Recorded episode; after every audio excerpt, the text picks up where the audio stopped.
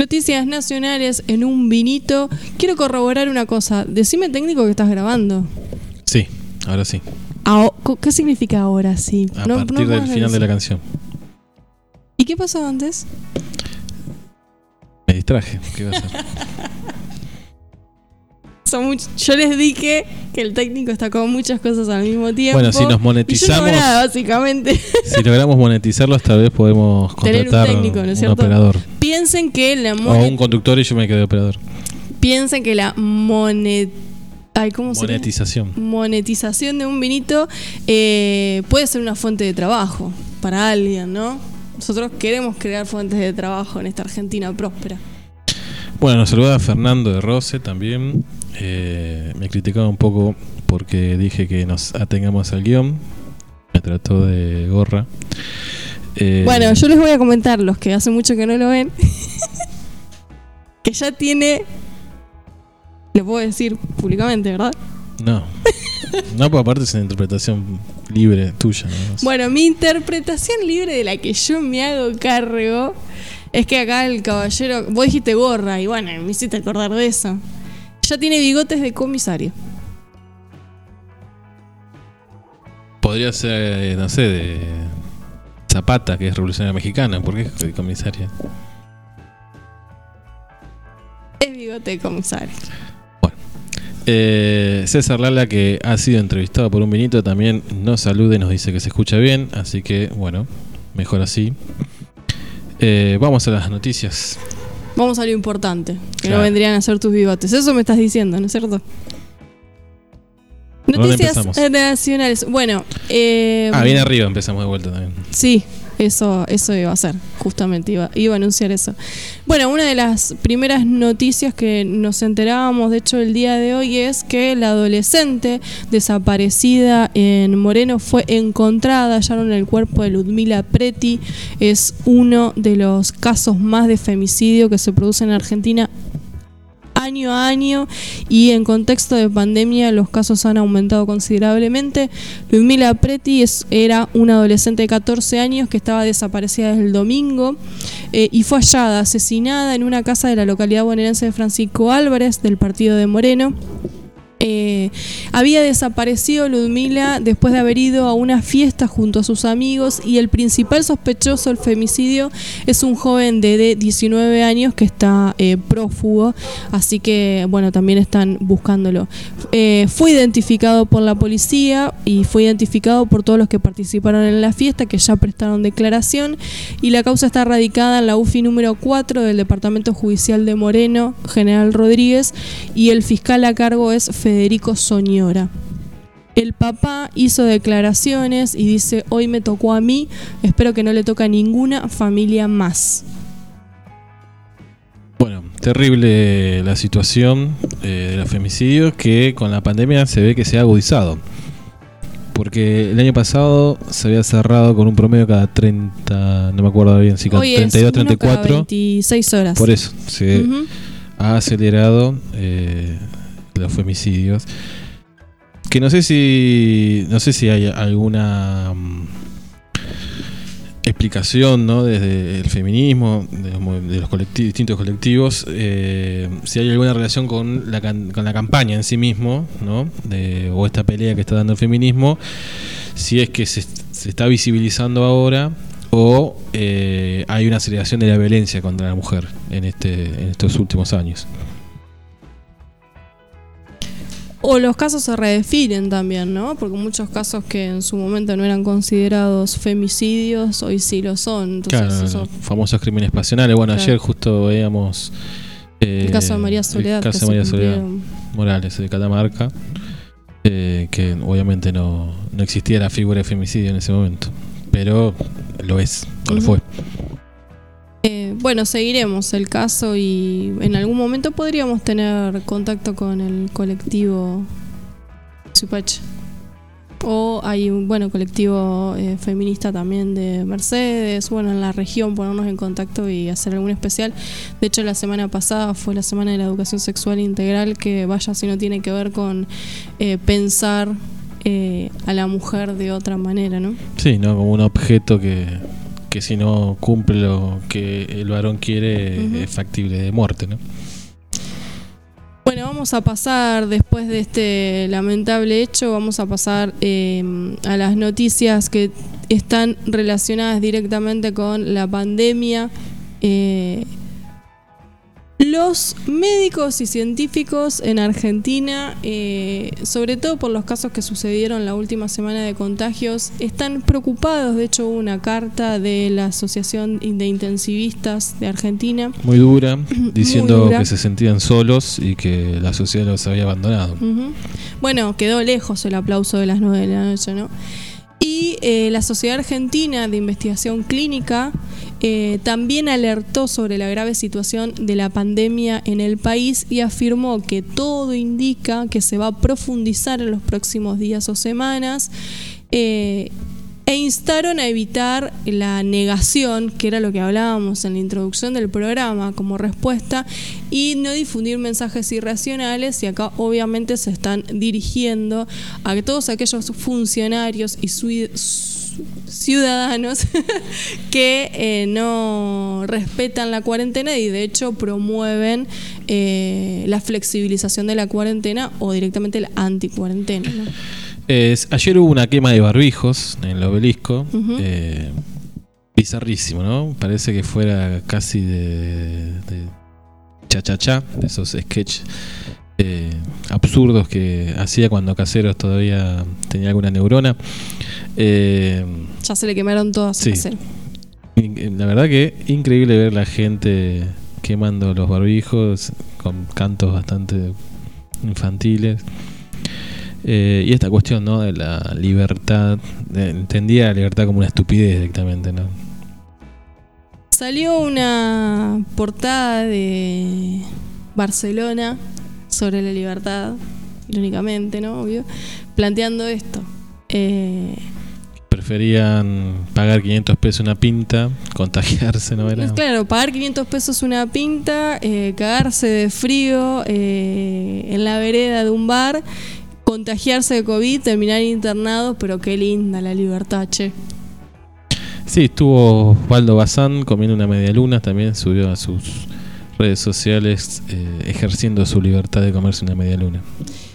El problema que están anunciando los especialistas médicos en sus diferentes ramas, eh, como la carta de los infectólogos, es que eh, lo que están visualizando es el límite del sistema de salud aquello que preocupaba al principio de la pandemia, que era retrasar eh, que el sistema de salud colapsara y aminorar los casos de contagio por día. Bueno, lo cierto es que ya hay varias localidades durante, en todo el territorio argentino que eh, tienen su capacidad eh, de terapias intensivas ocupadas en el mayor porcentaje. Y esto obviamente es un problema porque aquel que quema barbijo, aquel que se va a tomar una birra y no cumple ningún protocolo, etcétera, etcétera, o aquel, como ahora lo vamos a mencionar, aquellos diputados de Juntos por el Cambio que piden eh, el tratamiento presencial porque hay cosas que de manera virtual no se puede tratar explícamela. Sí, se ponía el ejemplo de, eh, Tienen coronavirus. Del canje de, deuda que se hizo todo vía Zoom.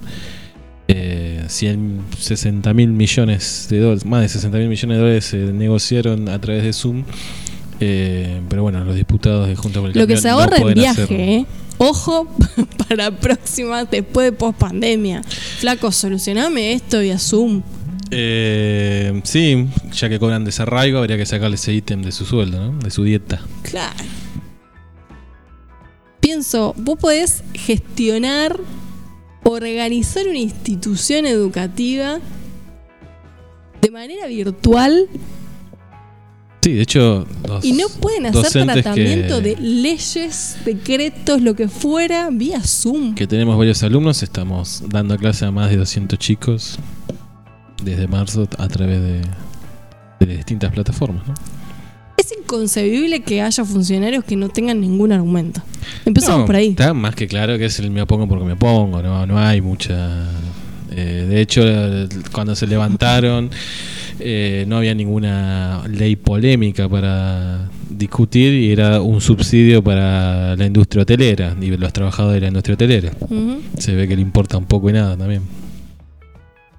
El diputado que exigió la, presencialidad es eh, José Núñez, entre otros de Juntos por el Cambio, pero la cuestión es que este santafesino eh, que rechazó las teleconferencias en la Cámara Baja y que fue uno de los promotores de las movilizaciones anticuarentena, dio positivo en COVID y bueno, ahora están eh, todos sus compañeros legisladores a la expectativa de sus resultados.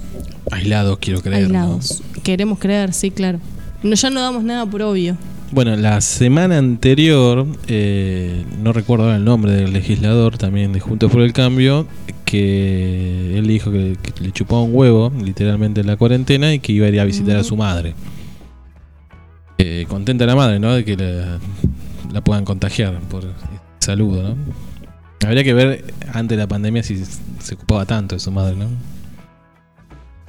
Eh, para esos de Juntos por el Cambio, eh, cuyo líder político dijo en algún momento, eh, los que caen en la escuela pública, felizmente tenemos una noticia que llega del laboratorio de exactas de la UBA, la, la educación pública de la que tanto aborrecen los neoliberales como Macri y todos sus séquitos de Juntos por el Cambio, un laboratorio de exactas de la UBA consiguió establecer un sistema de muy bajo costo y alta eficiencia para producir a escala industrial una proteína del coronavirus que se utiliza para la elaboración de test diagnósticos, de antisueros eh, y de vacunas.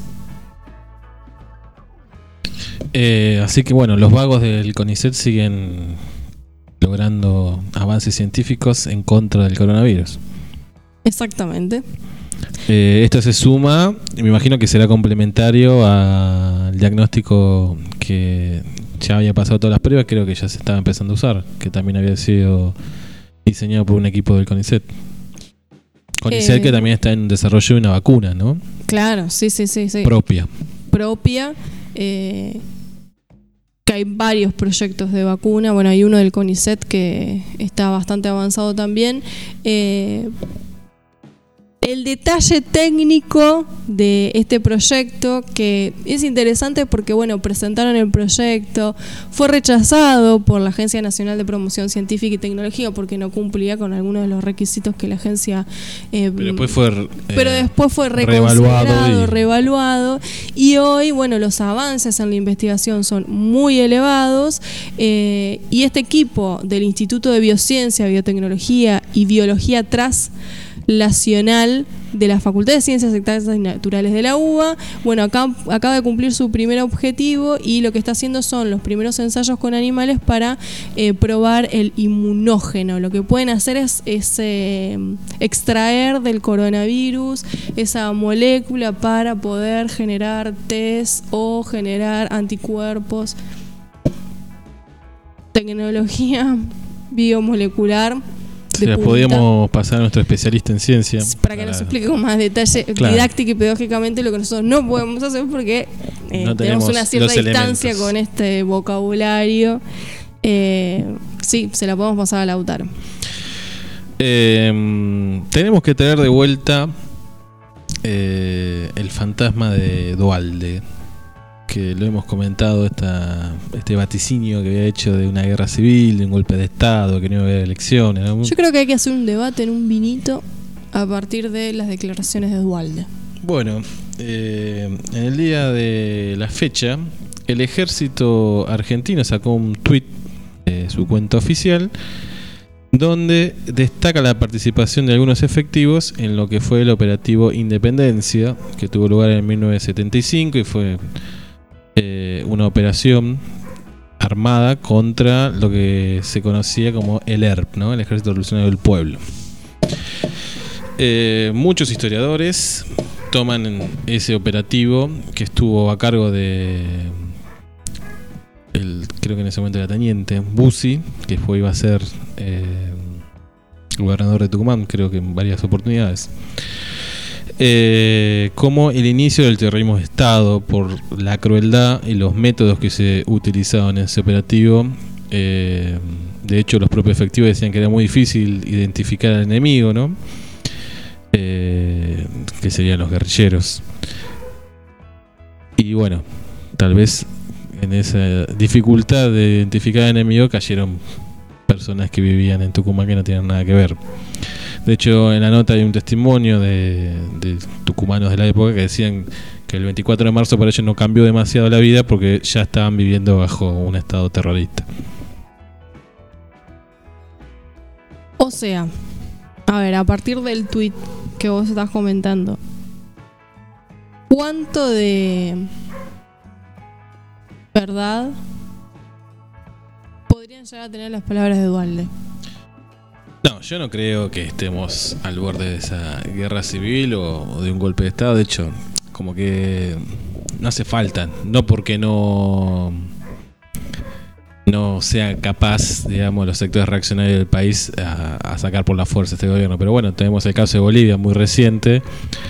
Eh, si bien el último empujón se da en las Fuerzas Armadas con un comunicado, pero bueno, no salieron los tanques a la calle como eran los golpes de antaño, ¿no? Creo que por eso las palabras de Walde no, no, tendrían verdad. Pero eh, llama un poco la atención que pocas semanas después de eso el ejército haga esta cosa media extraña. ¿no? Eh, después sacan otro comunicado aclarando que obviamente no reivindican ningún golpe de Estado ni la última dictadura militar, que eh, son solamente soldados que obedecían orden, ¿no? el viejo argumento de la obediencia de vida no tenían nada que ver con los genocidas que cayeron en, en, su deber, ¿no? heroicamente como soldados, pero que no tiene nada que ver con un Estado terrorista. No aclares que ocurece. Los organismos de derechos humanos, distintos organismos, eh, entre ellos hijos, madres, eh, le escribieron una carta al ministro de Defensa para que tome cartas en el asunto, ¿no? Porque no, no se puede permitir que pasen este tipo de cosas. Sí, después siempre se retractan. Bueno, no, no quisimos decir tal cosa. Bueno, igual aclararon que, no, que se estaban retractando porque justamente ellos lo que estaban reivindicando era el accionar de un soldado o de unos soldados. Eh, no un un aparato represivo, torturador como fue la última dictadura. Pero bueno.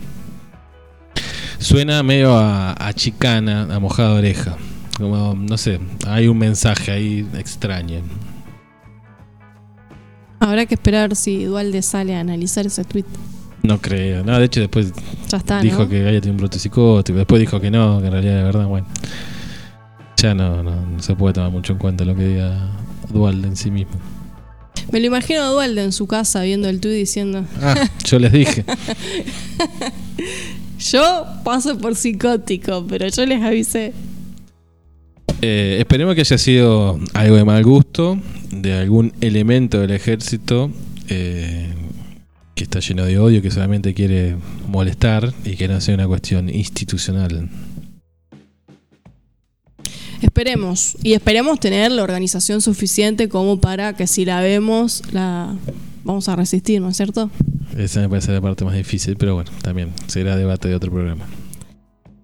Eh, bueno, uno de los grupos que ejerce mucha presión es Vicentín. Eh, que sigue vendiendo cosas como. No, no, tiene cara, no tiene cara. En el medio de una reestructuración de deuda, un concurso de acreedores.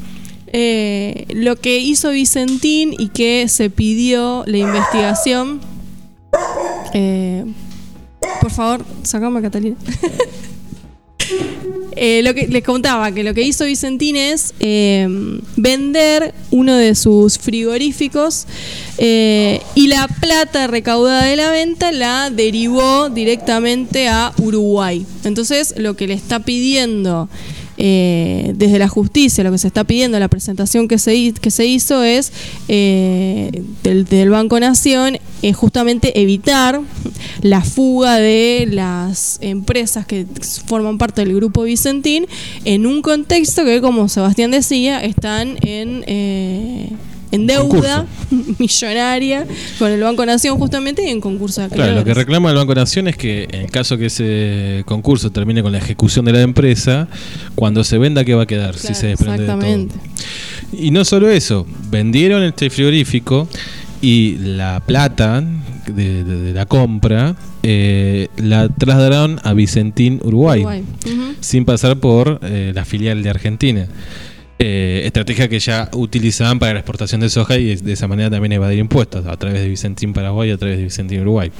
Lo que no comprendo es cómo, en un contexto como en el que está Vicentín, ¿no? En concurso de acreedores, eh, con causa judicial, cómo esto es posible. Digamos, pueden hacer cualquier cosa.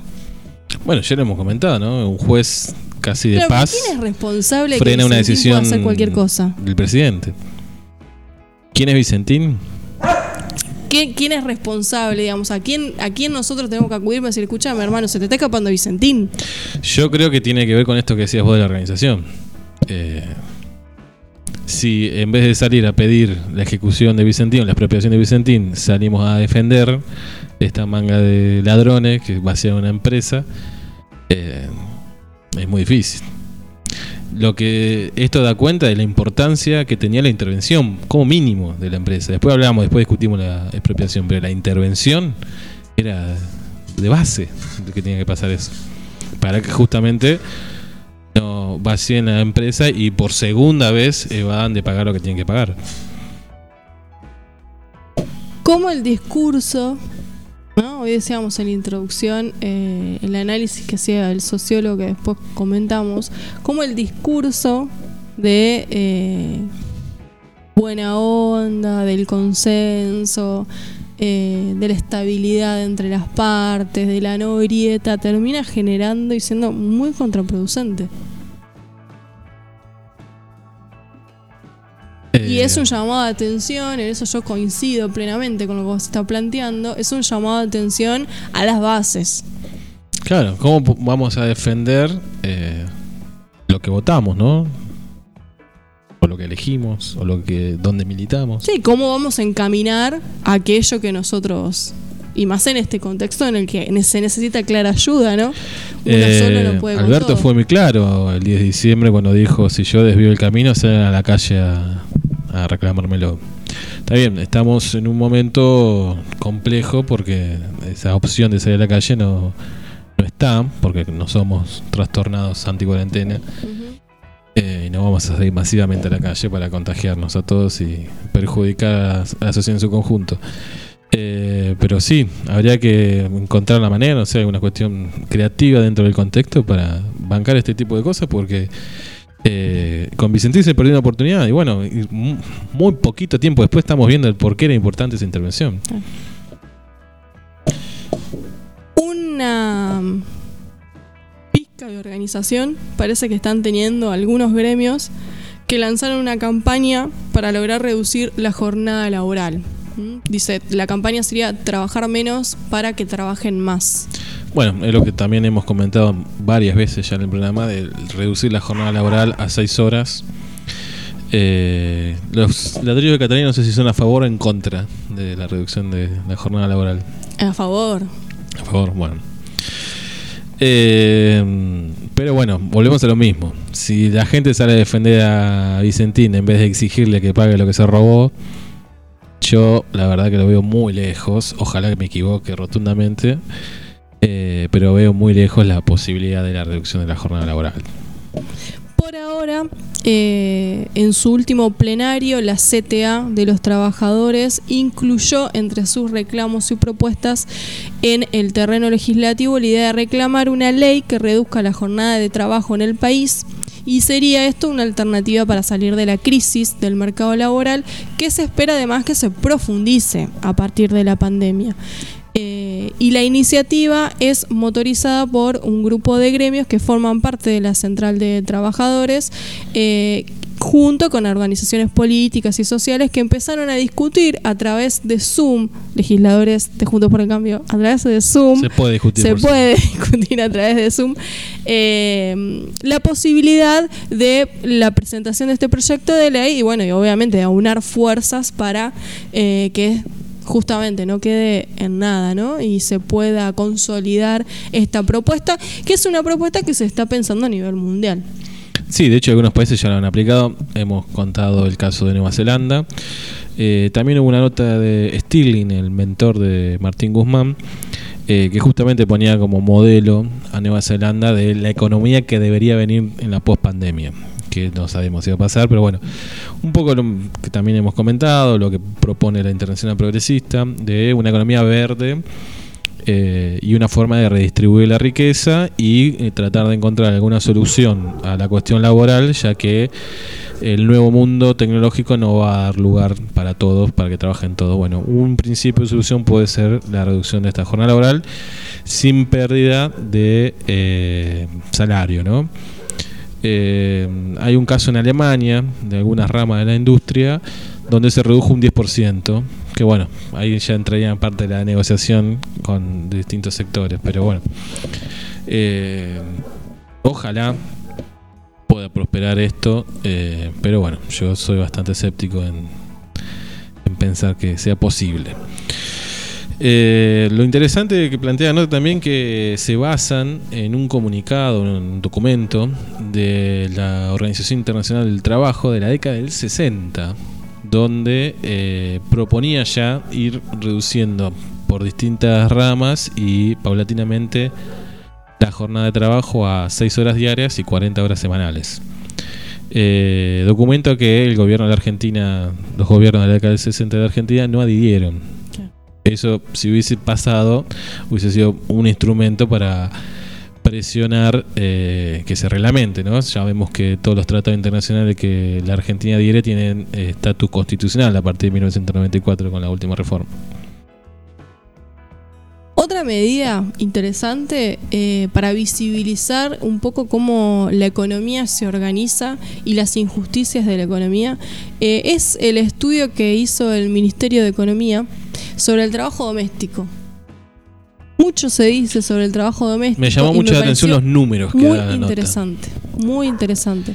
Sobre todo, a ver, eh, vamos primero a contar eh, de qué se trata, ¿no?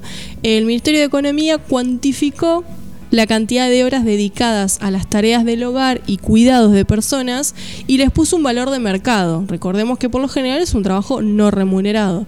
Si se pagasen equivaldría a 4 billones de pesos. Una locura de ITA. De hecho, el trabajo doméstico no remunerado, según el Ministerio de Economía, equivale al 15,9% del PBI. Genera más riqueza que la industria. Lo interesante de la, del análisis que, está, que plantea el Ministerio de Economía en esta investigación es eh, empezar a reconocer que ese trabajo que no es remunerado igual es absolutamente necesario para la economía. Porque ese trabajo no remunerado de asistencia a otras personas, de cuidado del hogar, implica una organización económica en sí misma, ¿no? la, microeconomía de la familia, que repercute en una macroeconomía si eso no está organizado, si eso no está cuidado, digamos, si la atención de los niños fuera del horario escolar no está a cargo de alguien, si la alimentación y la eh, nada más ni nada menos que hacer la comida eso no está hecho por una persona a la cual no le pagan, pero si eso no se hace, tampoco puedo tener sujetos que puedan ir a trabajar. O sea, es tan sencillo. Y otra de las estadísticas que muestra el ministerio es que estas tareas que vos describías, el 75%, más del 75%, es realizada por mujeres. Otro análisis más para pensar las diferencias eh, de género justamente en las tareas eh, económicas. Sí, y la vital importancia de la mujer en la economía capitalista. Claro, exacto, exacto. La generación de riqueza del capitalismo, podríamos decir, casi depende, o estas grandes márgenes de ganancia que tiene el capitalismo, depende de la labor eh, de las mujeres. No hay trabajador disponible si no hay otro que le haga la comida, que le limpie la ropa para que vaya a trabajar, que haga las compras, que sostenga el hogar no existen, digamos, es fundamental esto transparentarlo para poder comprender la importancia que tiene en todas las otras actividades económicas, pero donde ahí tengo el origen. Eh, me lleva a un debate antiguo ya cuando fue jubilación para amas de casa, que generó tanta resistencia en su momento. Bueno, viene a poner una curita ¿no? Mm. de, en todo el, el no reconocimiento del trabajo de las amas de casa durante, podemos decir, siglos ya, ¿no? Exacto. Bueno, eh, pasado esto, no sabía, yo me enteré eh, este día de hoy eh, que eh, teníamos un municipio que se quiere separar de la provincia de Buenos Aires. Sí, es tan ridículo como la intención de separarse de Mendoza, ¿no? Que también eh, supimos esta semana que pidió respiradores y personal porque el sistema de salud mendocino está al borde del colapso, igual que el de Jujuy. Eh, Tandil también tiene de 25 camas de terapia intensiva, solamente quedan 12 disponibles. Pero eh, dijo que no va a respetar las fases eh, que dispuso el gobernador de la provincia, eh, porque sí, porque está haciendo uso de su libertad también. ¿no? No hay juicio político en esas situaciones. Yo le quiero mandar juicio político a todo, ¿no? Pero no puede ser que no haya límite. Que no exista el límite. Bueno, igual este intendente junto con su secretario de salud eh, promovían el 17A, por ejemplo. Así que bueno, eh, por lo menos son coherentes. Queda eso nomás de, de digno. Sí, a mí me, me- me- me exaspera, me preocupa que ante estas situaciones no, no haya sanción, no haya, no haya norma posible a cumplir. Y más me indigna viniendo de funcionarios. Ahí también falla la organización exigiendo tener un funcionario que cumpla con la normativa. Y de alguna manera la sociedad tandilense podría reclamarle en su intendente que deja de hacer esta estupidez, ¿no? Eh, estuvo buena la respuesta del jefe de gabinete de la provincia que le dijo, bueno, ya sé que quiere separar, que es una independencia completa y renuncia a los aportes eh, financieros que está dando Claro. la provincia, ¿no? Eh, detallaba que alrededor de 140 millones de pesos, además de, de la coparticipación que le corresponde al municipio, aportó el gobierno de la provincia para, bueno, me imagino, distintos gastos durante la pandemia de, de la ciudad de Tandil.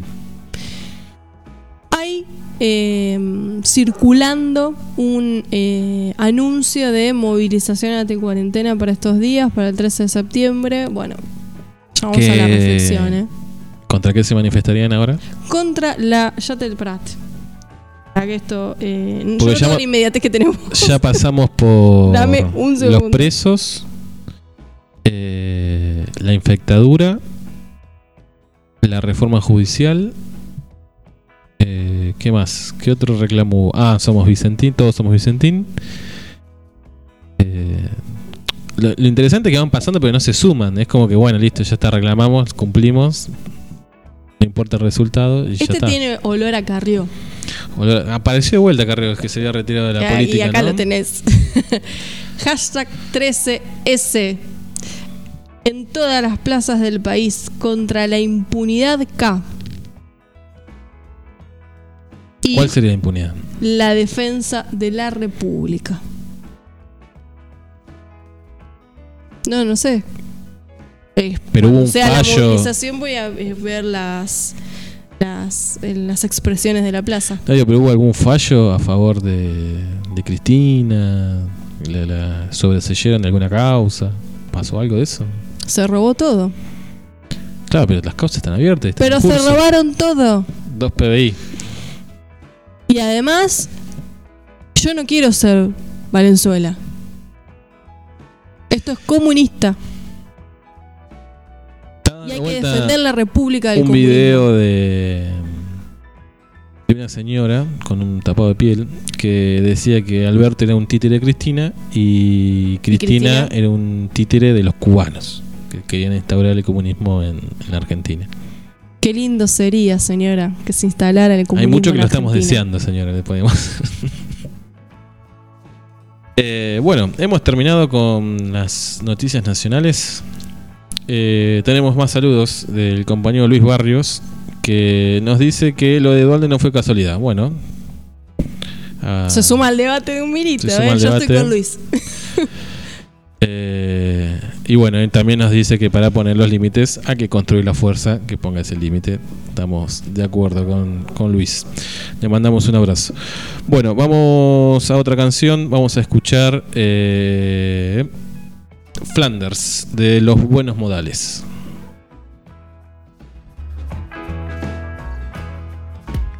Flanders. ¿Estás desconectado? Un vinito radio te spoilea la realidad. Spoilear dos puntos. Contarle y o mostrarle información concreta sobre un acto a alguien que no lo sepa y sin el consentimiento de esa persona. Esto se usa mucho con las películas y series. Un vinito entiende la realidad como un concepto relativo y no absoluto. Porque ponemos en funcionamiento la realidad que estamos spoileando. Punto.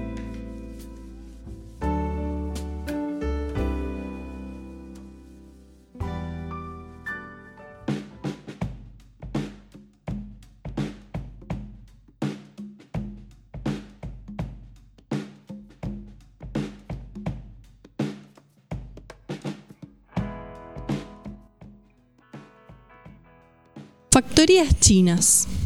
El 6 de julio pasado, la Cancillería Argentina difundió una comunicación entre el ministro Felipe Solá y el ministro de Comercio chino, John Zhang, y anunció una asociación estratégica entre ambos países para producir 9 millones de toneladas de carne porcina de alta calidad, con una inversión mixta entre empresas chinas y argentinas.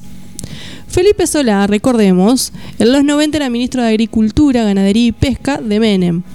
Quizás allí empezó todo, en esa época en que las empresas estatales se privatizaban y los recursos naturales casi que se regalaban. En esa época Solá, por ejemplo, firmó un acuerdo con España y se desbató el litoral marítimo argentino. Recordemos también que Felipe Solá fue una pieza clave en la autorización para el uso de glifosato y soja transgénica cuando en el año 1996 se dio luz verde al proyecto. El acuerdo con China consiste básic- básicamente en que Argentina construya megafactorías de cerdos, es decir, producir cerdos en forma masiva. Fábricas de cerdos que puedan tener hasta 12.000 chanchas madres que darán a luz a cientos de miles de cerditos. Fábricas donde los cerdos están hacinados uno al lado del otro, conviviendo con sus propios desechos. Con la instalación de las megafactorías, ya no le vendemos a China los granos para que ellos alimenten a sus chanchos, sino que producimos los chanchos para que ellos lo consuman. Ahora, ¿por qué China está interesada en este negocio? En los últimos años, China mejoró la calidad de vida de su población, por lo que pudieron acceder a comer más carne o incorporar más cantidad a su dieta habitual. Pensemos en China, 1.400 millones de personas que ahora acceden a comer más carne. Eso significa que hay que producirla, ni más ni menos. Hasta el año 2018, China producía 250 millones de cerdos en granjas familiares y otros 250 millones de cerdos en megafactorías, como las que se levantarían en Argentina. Pero en el 2018 se produjo una epidemia de gripe porcina africana. La enfermedad, que tiene potencial pandémico, es decir, existen altas probabilidades de transmitirse a humanos, y como consecuencia de la enfermedad tuvieron que sacrificarse millones de cerdos. Y cuando digo millones digo 200 millones de cerdos. Desde entonces, China busca que otros países instalen megafactorías para producir los chanchos que ellos van a consumir, ya que bajaron la producción prácticamente el 40%. Entonces necesita comprar carne en el exterior. Y el problema es que los principales exportadores, como la Unión Europea, Estados Unidos, Brasil, llega a cubrir solo una parte de la demanda que tiene China, alrededor de 7 millones de toneladas. Todavía le faltan 13 millones de toneladas y ahí es donde entra Argentina, donde entramos nosotros en el negocio. ¿Cómo llega el proyecto a la Argentina? Y esto es súper interesante. Es curioso que no entra por Cancillería o por pedido de algunos productores porcinos, sino por un laboratorio, por Biogénesis Vagó, que es propiedad del grupo Insud, del grupo Sigman. Sí, el laboratorio que va a producir las vacunas de Oxford para el COVID-19. Y el vínculo es casi obvio, porque donde haya cerdos y encima hacinados, habrá enfermedades y donde hay enfermedades hay laboratorios tratando de erradicarlas. Son un montón de chanchitos lindos llenos de medicamentos y antibióticos. Ya el 8 de enero, Biogénesis Vagó, en un comunicado, expresó que tras la crítica situación que vivía China, proponía una asociación binacional para ampliar la producción de 6 a 100 millones de cerdos en un periodo de 5 a 8 años. La multiplicación de cerdos en Argentina provocaría, por ejemplo, que por cada habitante argentino haya dos cerdos, o sea, más cerdos que argentinos. Semejante negocio implica cubrir la mitad de la demanda de carne que necesita China y cubrir la faltante de dólares, que siempre viene bien en un país que está súper endeudado. Desde que eh, nos enteramos del negocio por acción de varias asociaciones, las informaciones también se fueron modificando. Eh, en un principio eran 19 millones de toneladas que le íbamos a vender a China y eso ahora bajó bastante y los comunicados a su vez son por tweet. Eh, Tal es así que el proyecto iba a tratarse en estos meses y se pospuso hasta noviembre con el argumento de incorporar un artículo que especifique la protección del medio ambiente y que se respetaran las leyes ambientales. O sea, que antes no se respetaban. Estábamos firmando un acuerdo que no respetaba nuestro medio ambiente. ¿Cómo se lograría las megafactorías? Se trataría de 25 granjas instaladas en territorio argentino en zonas donde haya producción de maíz y agua. Se destinarían 2 millones de toneladas de maíz y unas 750 mil toneladas de sojas para alimentar a los chanchos, lo que equivale inevitablemente a avanzar en el monocultivo y en los desmontes en un país cuyas tres cuartas partes prácticamente hemos visto en los últimos días está incendiado por el agronegocio, o sea, por el monocultivo y los desmontes, y además ni hablar del uso de los agrotóxicos que matan poco a poco la tierra, y además millones de litros de agua. Cada cerdo toma aproximadamente 10 litros de agua diarios, además de que se los baña dos veces al día, justamente para evitar enfermedades y limpiar sus celdas y sus desechos.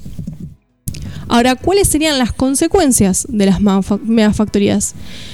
Encontrarnos en cinco años con amenaza de otras epidemias, por ejemplo como sucedió en México en el 2008 o como en Brasil durante este año que advirtió de un brote con potencial pandémico en una granja de cerdos, o más incendios por la deforestación que provoque el monocultivo de la soja o escasez de agua.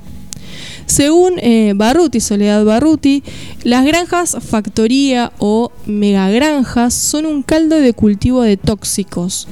Incluso en países desarrollados como los Estados Unidos, los desechos van a unos piletones de tamaño tan descomunal que los excrementos suben a las nubes y terminan lloviendo sobre la población. Literalmente llueve caca. Algunos podrán decir que nos quedan los dólares, no nos olvidemos que esas empresas o megafactorías no son enteramente argentinas, son chinas. Entonces, le vendemos lo que producimos acá, pero no es nuestro. Y los recursos naturales, no renovables, también se los llevan otros. Y la contaminación del suelo por el uso excesivo de monocultivo y los agrotóxicos también se quedan acá. O las escuelas rurales fumigadas también son nuestras. O los niños que nacen con malformaciones son nuestros. El aumento de casos de cáncer en poblaciones rociadas con glifosato son nuestros. Un negocio. Bueno, hay como mucho para analizar y, poder entender de toda esta situación, ¿no? Eh, primero, creo que esto tiene que ver con, con algo que ya hemos charlado, que son las tensiones del propio frente de todos, ¿no?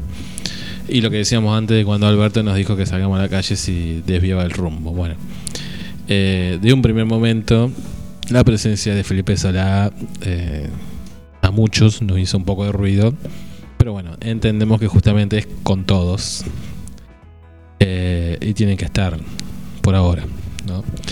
Eh, recordemos que Felipe Solá fue, por ejemplo, el que eh, disolvió definitivamente la Junta de Regulador de Grano, ¿no? lo que había quedado del viejo IAPI, donde el Estado compraba toda la producción agropecuaria y se hacía cargo de la exportación del propio Estado, sobre todo a través de su marina mercante. Bueno, todo ese circuito eh, fue desmantelado por el gobierno de Menem y bueno, el que firma eh, la sentencia de muerte de la Junta Regular de Grano fue Felipe Solá cuando se desempeñaba como secretario, secretario subsecretario de, de Agricultura. Eh, así que bueno, ya tiene una historia de- en estos negocios. Un prontuario no amigable con el medio ambiente. Eh, sí, bueno, Mercedino, ¿no? Eh, el compañero Felipe. Eh, por otro lado, esto que decías de el tema de las divisas. Bueno, el, tema de la soja creo que ya es un claro ejemplo de que esas divisas a los argentinos del llano nos, nos llegan, ¿no?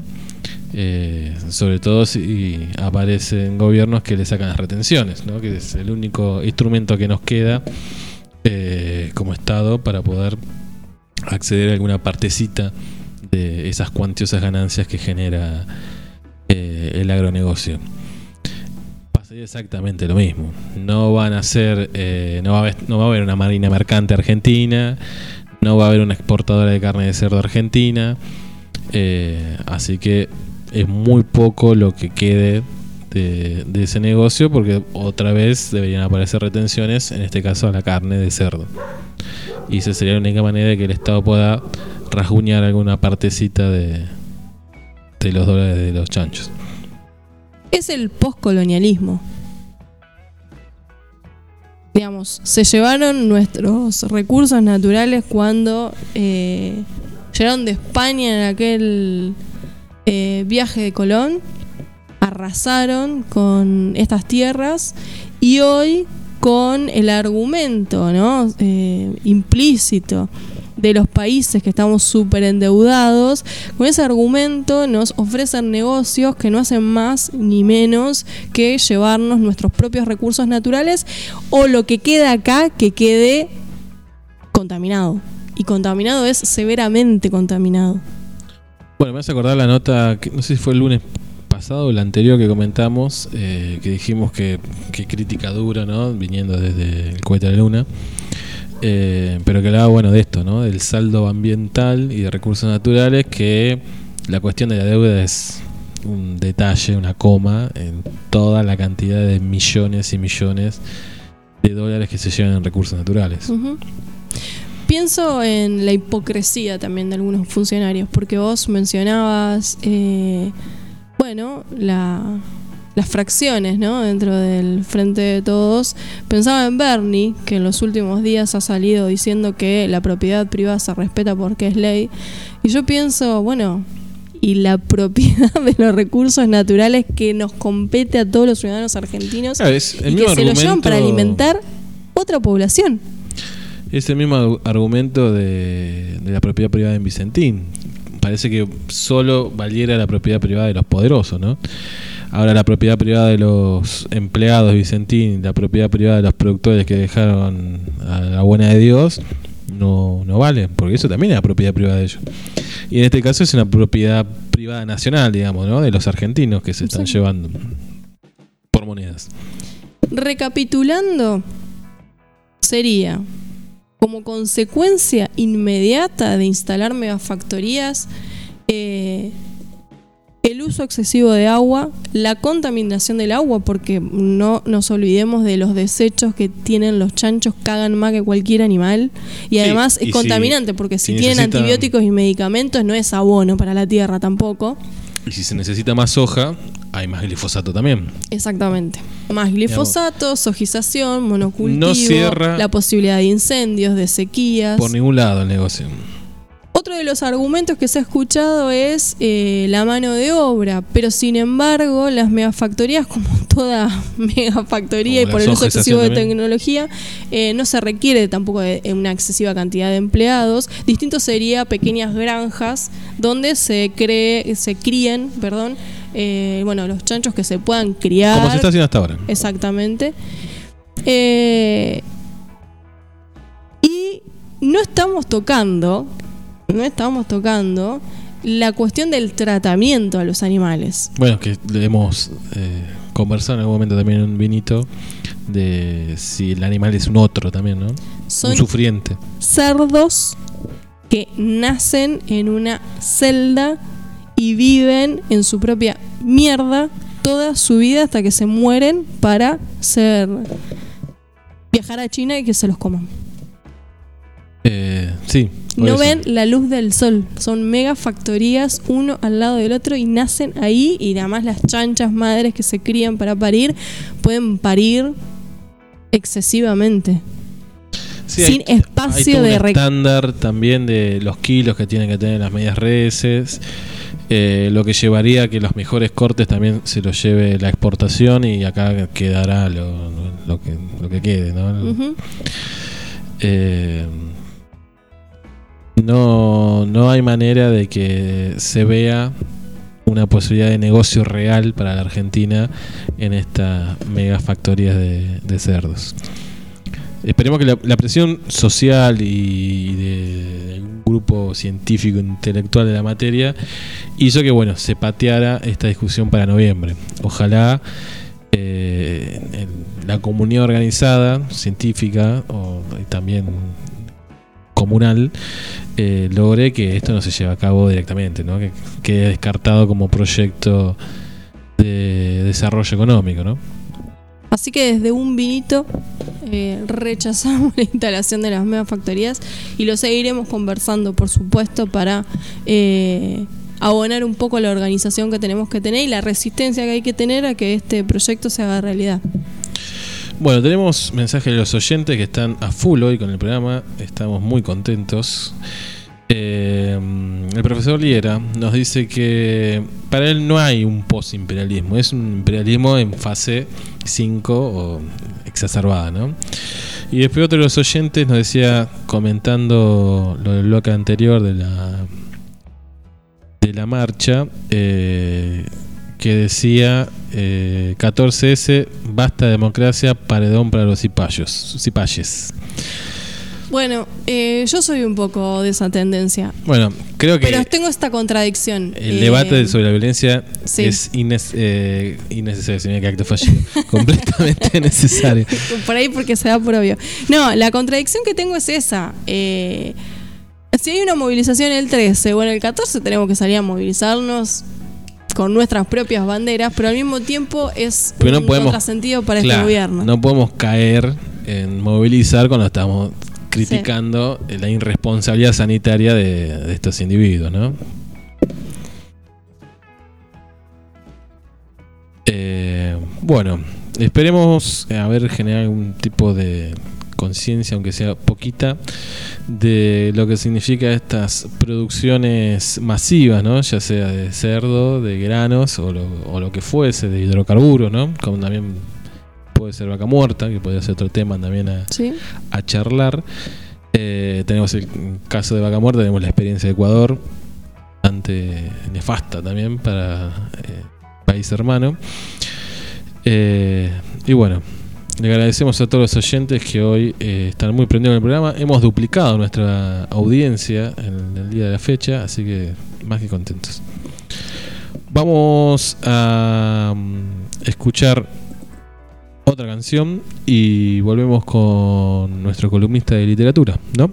Ya estamos nuevamente pasado. Sí. de tiempo. De hecho, nos está diciendo también el profesor Liera que más que un vinito ya es una de majuana por la extensión del tiempo.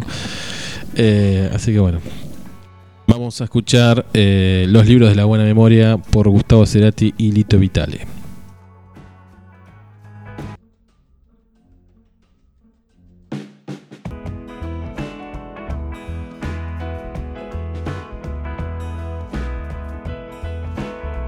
Volvimos de la pausa. Estamos teniendo algunos problemas técnicos, como es fiel a nuestro estilo. De comunicación. eh, de comunicación eh, con Rubén.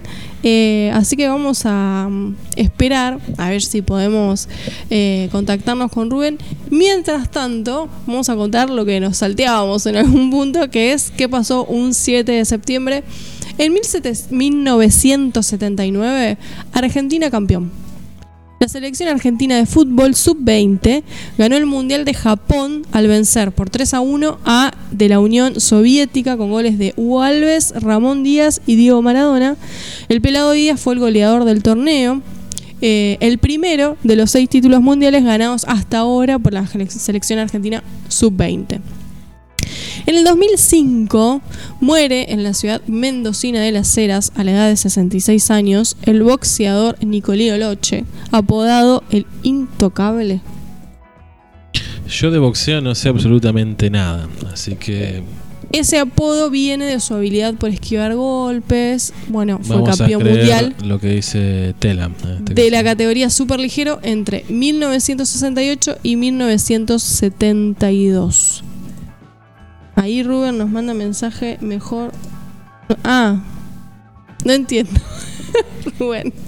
Mejor, jajaja. Que no lo vemos en la videollamada de Rubén. Eh, y que hay mucho delay. Eso es cierto, lo comprobamos en la pausa que hay mucho delay en la llamada. Entonces interpretábamos que no nos escuchábamos mutuamente. Pero bueno, vemos. En 1784, un 7 de septiembre, eh, nace en la ciudad de San Juan, que por entonces en realidad de la provincia de Cuyo, el religioso franciscano Luis Beltrán, capellán del ejército del general José de San Martín y fabricante de armas de artillería de la guerra independentista contra España. El fraile artillero, así conocido, acompañó a San Martín y sus tropas en el cruce de la cordillera de los Andes para liberar a Chile. Un 7 de septiembre de 1936 nació en Buenos Aires el cantante, actor y humorista Jorge Porcel, ganador de cuatro premios Martín Fierro y un Conex. Porcel filmó 54 películas y formó una exitosa dupla cómica con el reconocido también y recordado Alberto Ormedo. En 1859 comenzó a funcionar en una torre del Palacio de Westminster de Londres el reloj de cuatro caras, popularmente llamado Big Ben, ícono de la cultura británica. Es el reloj de cuatro caras más grande del mundo.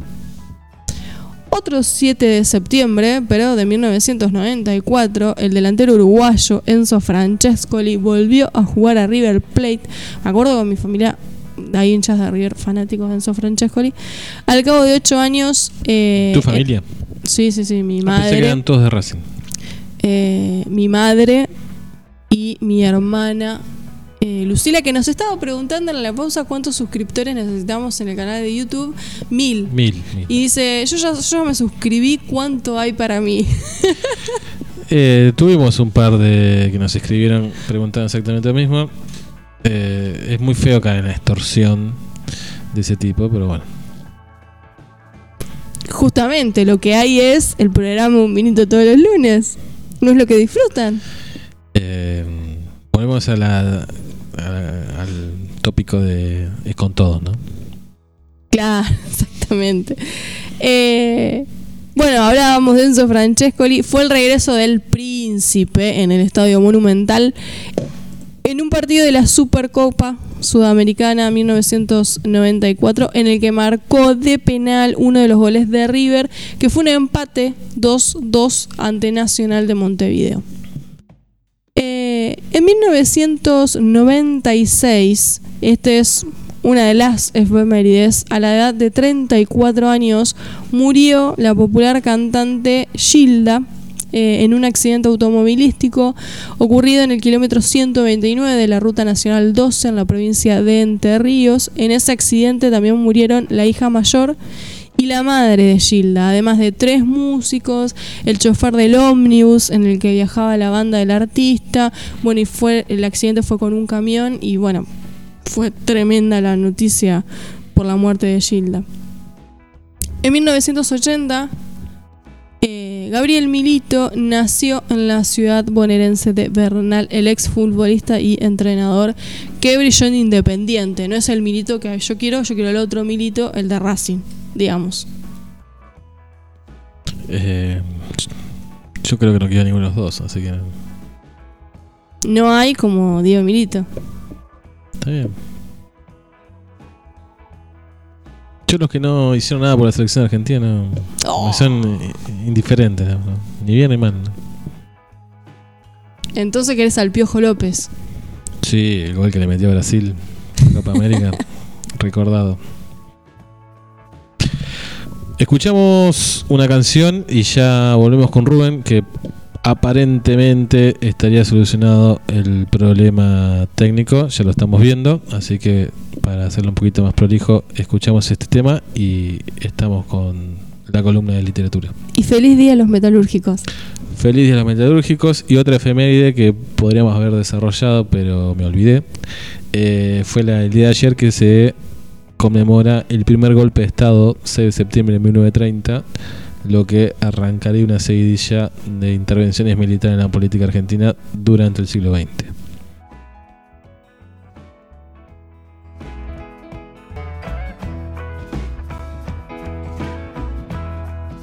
Bueno, después de intentarlo algunos minutos, la literatura erótica va a quedar pendiente para otro programa, pues imposible la conexión. Suponemos que es internet, porque técnicamente está todo. El Eh, universo no quiso que hoy tengamos entrevista, ni invitado, ni nada por el estilo, ¿no? Pero no nos vamos a ir sin un recomendado. Bueno, Le voy a recomendar a la audiencia de un vinito que se mire la peli Your Name, que es una peli de anime que superó en taquilla eh, a los viajes de Chihiro. hay que romper el prejuicio de que sea animada, ¿no? Eh, y ver dibujitos. Es una película aclamada por la crítica que pueden eh, acceder en la plataforma de Netflix. Eh, dura aproximadamente dos horas y es una peli que tiene una particularidad y creo que le sienta bien a todo público. Es una película muy bonita, eh, bueno, como decíamos, animada, eh, romántica, tiene un buen manejo del humor eh, y también tiene un dejo de eh, filosófico de pelear por lo que uno quiere y por sus propios deseos. Se las dejo ahí para cualquier día de la semana. Sienta espectacular Your Name y además agradezco al autor que fue quien nos hizo la recomendación de esa película. Bueno, muchísimas gracias, doctora, por la película que pudimos ver ayer. Vamos a subir un nuevo tutorial porque la mm, aplicación PlayGo se cayó. Pero hay una nueva que la reemplaza, así que ya vamos a estar subiendo. Es más simple en realidad que, que la anterior para poder acceder a las películas y ahí van a tener eh, esta película y todas las que hemos recomendado ya en un momento y las que seguiremos recomendando. Gracias por acompañarnos en este lanzamiento del programa en Face. Para mí fue sensacional porque tuvo la inmediatez de los comentarios de los oyentes. Gracias por acompañarnos hasta el final y por habernos esperado a ver si podíamos salir con eh, la recomendación de literatura erótica. Eh, gracias por los, lo que- los que nos acompañaron por nuestro eh, canal de radio. Y los esperamos el lunes, si no tenemos, si no nos pinta durante la semana salir de nuevo, el lunes, como es casi religioso, nos, nos Y el lunes tendremos que hacer un entero de, de entrevistas invitados, digamos, ni hablar nosotros, porque con todas las cosas que se nos cayeron eh, hoy, debería ser así. Supongo que el lunes viene Sarmiento. Y el lunes tendríamos el especial de Sarmiento, pero bueno, dependerá de si logramos un- unos las 10 entrevistas. minutitos de Sarmiento. Hasta el lunes.